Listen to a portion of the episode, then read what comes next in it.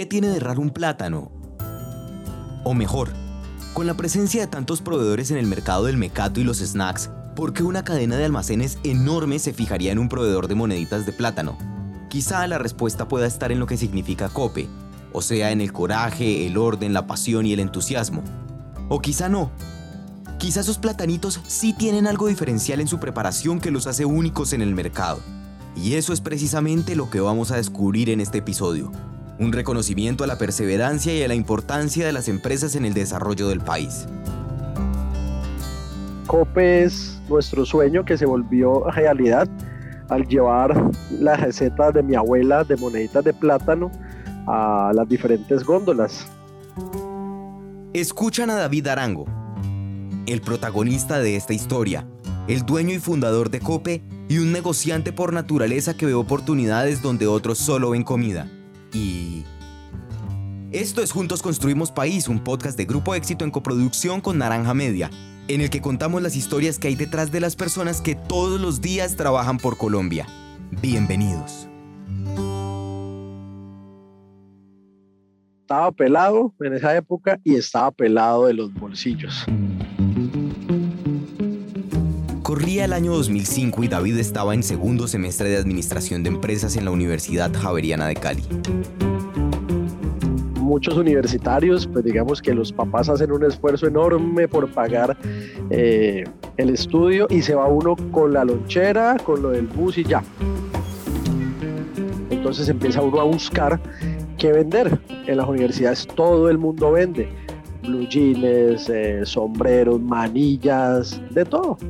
Y mi abuela hacía unos moneditas de plátanos para los nietos en la casa y los tenía en un frasco transparente, tapados, pues eso era como un tesoro, digamos que solo con autorización de ella se podía pues abrir y, y comérselos. Y entonces ahí dijimos, pues vamos a empezar a llevar platanitos. Entonces los empacamos en una bolsa transparente, los sellamos con plancha y el primer día los llevé a la universidad y vendí 50 bolsas. La necesidad de tener plata extra en el bolsillo para su vida diaria lo impulsó a buscar alternativas productivas y como siempre ahí estaban los abuelos, que son unos alcahuetas por naturaleza para regalarle la primera piedra de ese gran negocio que es Cope, una empresa que iniciaba con perspectiva porque tenía esas facilidades que dan a hacer con el apoyo de la familia.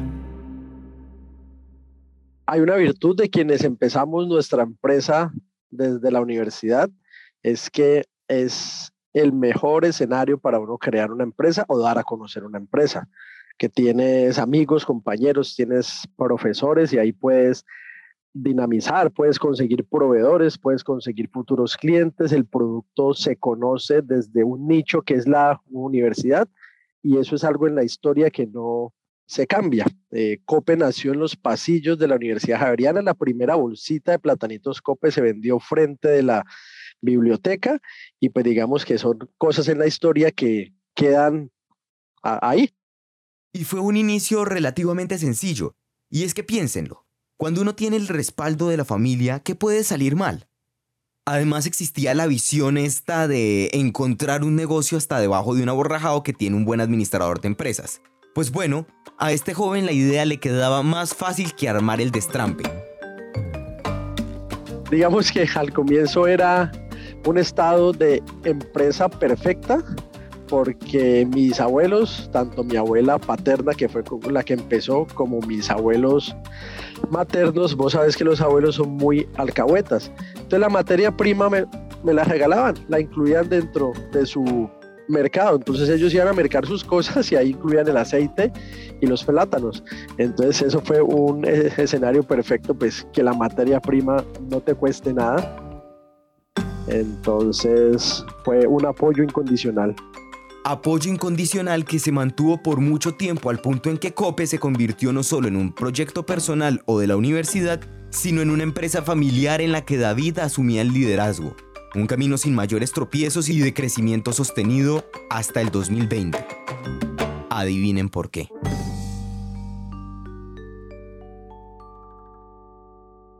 Eh, cuando las empresas empiezan a crecer es donde más susceptibles están de la quiebra, porque si se queda uno en una zona de confort, pues no te vas a quebrar.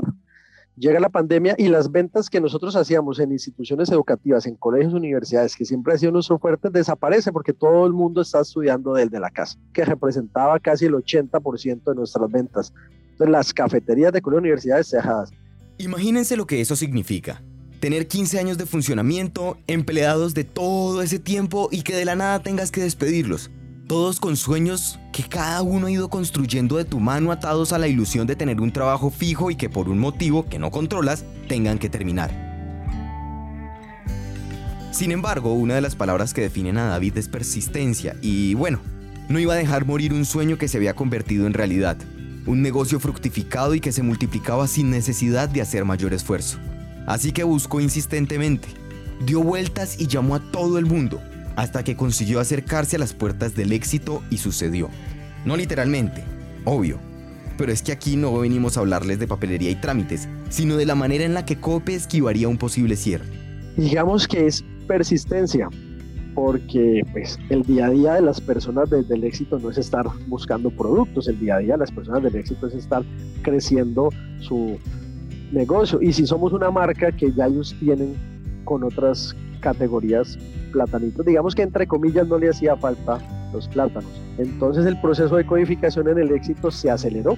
Y entramos y como te dije, nosotros los que nos dan la mano no se la soltamos y entramos fuerte y nos metimos a Carulla y nos metimos a Super Inter y ya estamos en el eje cafetero, o sea, ya las personas pueden consumir nuestros productos, lo que es Armenia, Pereira y Manizales, y lo que llamamos el éxito para nosotros fue un ángel de la guarda, porque llegó en esa crisis impresionante donde estábamos a punto de cerrar la empresa, vea, codificados.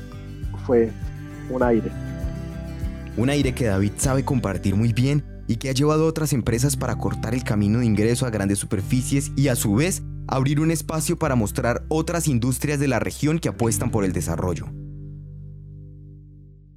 desde una empresa tan grande como ellos, que están tantos municipios, tener el detalle de enfocarse en cada región, eh, de crear la campaña Caleño compra Bayuno, de dar espacios a empresas eh, de la región, de poder colocarnos cuidado, pues es una apuesta para ellos que muestra que tienen un sentido social y que la idea es construir un país no solo liderando desde Medellín, desde la silla y con los números, no, empiezan a ver qué empresas pueden vincularse. Pues justamente yo tomé la iniciativa de mostrarle al éxito otras empresas que como en, mi caso estaban al punto de la quiebra por la crisis de la 14 y el éxito, yo pensé que el éxito no me iba a poner cuidado en esa idea, por lo que te digo, son muy grandes el día a día. Yo dije, pues me dijeron, no, Cope, excelente, excelente esa idea hagamos una feria de tus empresas amigas o de tus empresas aliadas, la hacemos y lo, hicimos en el éxito de San Fernando, que son las oficinas en Cali, y, y COPE le presentó al éxito unas 25 empresas con potencial. Entonces ahí ve uno la importancia que el éxito le da a las regiones, de abrirnos las puertas para ver, así como COPE empezó, que otra empresa pueda eh, vincularse al grupo unos intereses de crecimiento que se reflejan en la forma de proyectarse y actuar. Una organización que crece pero no solo para sí misma, sino para la sociedad buscando otras formas de impactar más allá del lugar común, por fuera de las grandes ciudades, entendiendo que hay otros lugares en los que hay vacíos que se pueden llenar. Nosotros no somos una empresa de pasabocas donde tenemos muchos productos como papas, como extruidos de maíz, sino somos una empresa de moneditas de de plátano. En ese orden de ideas, nuestro objetivo es ampliar la categoría. Ampliar la categoría es poder sacar más sabores con las moneditas de papa, de, plátano, así como uno ve en el mercado con las papas, eh, poder sacar diferentes formas y, y también poder tener una integración vertical en cuanto al cultivo o asociarnos con cultivadores y poder, digamos, desarrollar empleo en la zona en donde estamos, porque como te contaba, nosotros no estamos en Cali. Cali es una ciudad de 3 millones de personas donde hay muchas empresas en el sector de Jumbo, nosotros estamos a las afueras en Palmira. Es un sector donde hay desempleo y hay por ahí unas dos o tres empresas. Entonces, la, la visión de nosotros en poner nuestra planta de producción, salirnos de la zona de confort, ya no estar en Cali, donde todo es cerca, donde pues, todas las empresas de, del Valle del Cauca están ahí en Cali, poder desarrollar esa región con cultivos, con empleo y que Platanitos Cope se conozca en todo nuestro país. Un futuro que no se olvida de sus orígenes y que tan bayuno como una borrajada o la chuleta bayuna o un cholao encuentra albergue en las tradiciones de los caleños que consumen este producto desde hace 16 años. Hay algo que no cambia que es la receta, la receta secreta de, de los platanitos porque por más que la empresa crezca, que seamos industrializados, tenemos que mantener eso que nos ha llevado, digamos, a, que los clientes escojan eh, nuestros platanitos por encima de, de otras marcas por el sabor. No, pues empezamos en la cocina, en una paila, con mi abuela fritándolos. Después llegó una empleada de la casa, la señora que nos ayudaba a planchar, empezó a, a fritar copes. Siempre hemos sido muy empíricos, pues no sabíamos nada de plátano, ni del cultivo de plátano, ni de fritura, ni nada, y empezamos, empezamos a hacerlo. Entonces, pues, digamos que desde las 50 bolsitas que empezamos ahorita a fabricar entre 11 mil y 15 mil bolsas diarias, pues sí ha, ha cambiado bastante. Ahorita las personas llegan a las tiendas y dicen, deme unos cope, y ya digamos el sentido es deme unos platanitos.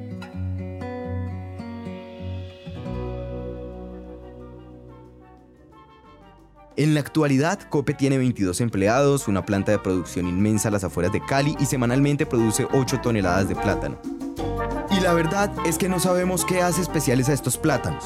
En esencia, la receta de la que habla David es la que cualquiera utiliza en la casa para fritar un plátano verde y convertirlo en pasabocas. Quizá ese sentido de pertenencia, esa idea de crecer con la región y de mantener el enfoque en lo esencial para construir país, sea la receta una guía que no se hereda en un papel tomando nota, sino en las costumbres de una familia amorosa que hace las cosas como se deben. Esto fue Juntos Construimos País, un podcast de Grupo Éxito en coproducción con Naranja Media. Este episodio fue musicalizado por Juan Diego Bernal y producido por quien les habla David Guarín. Todo nuestro contenido está alojado en Spreaker. Nos vemos en el siguiente episodio.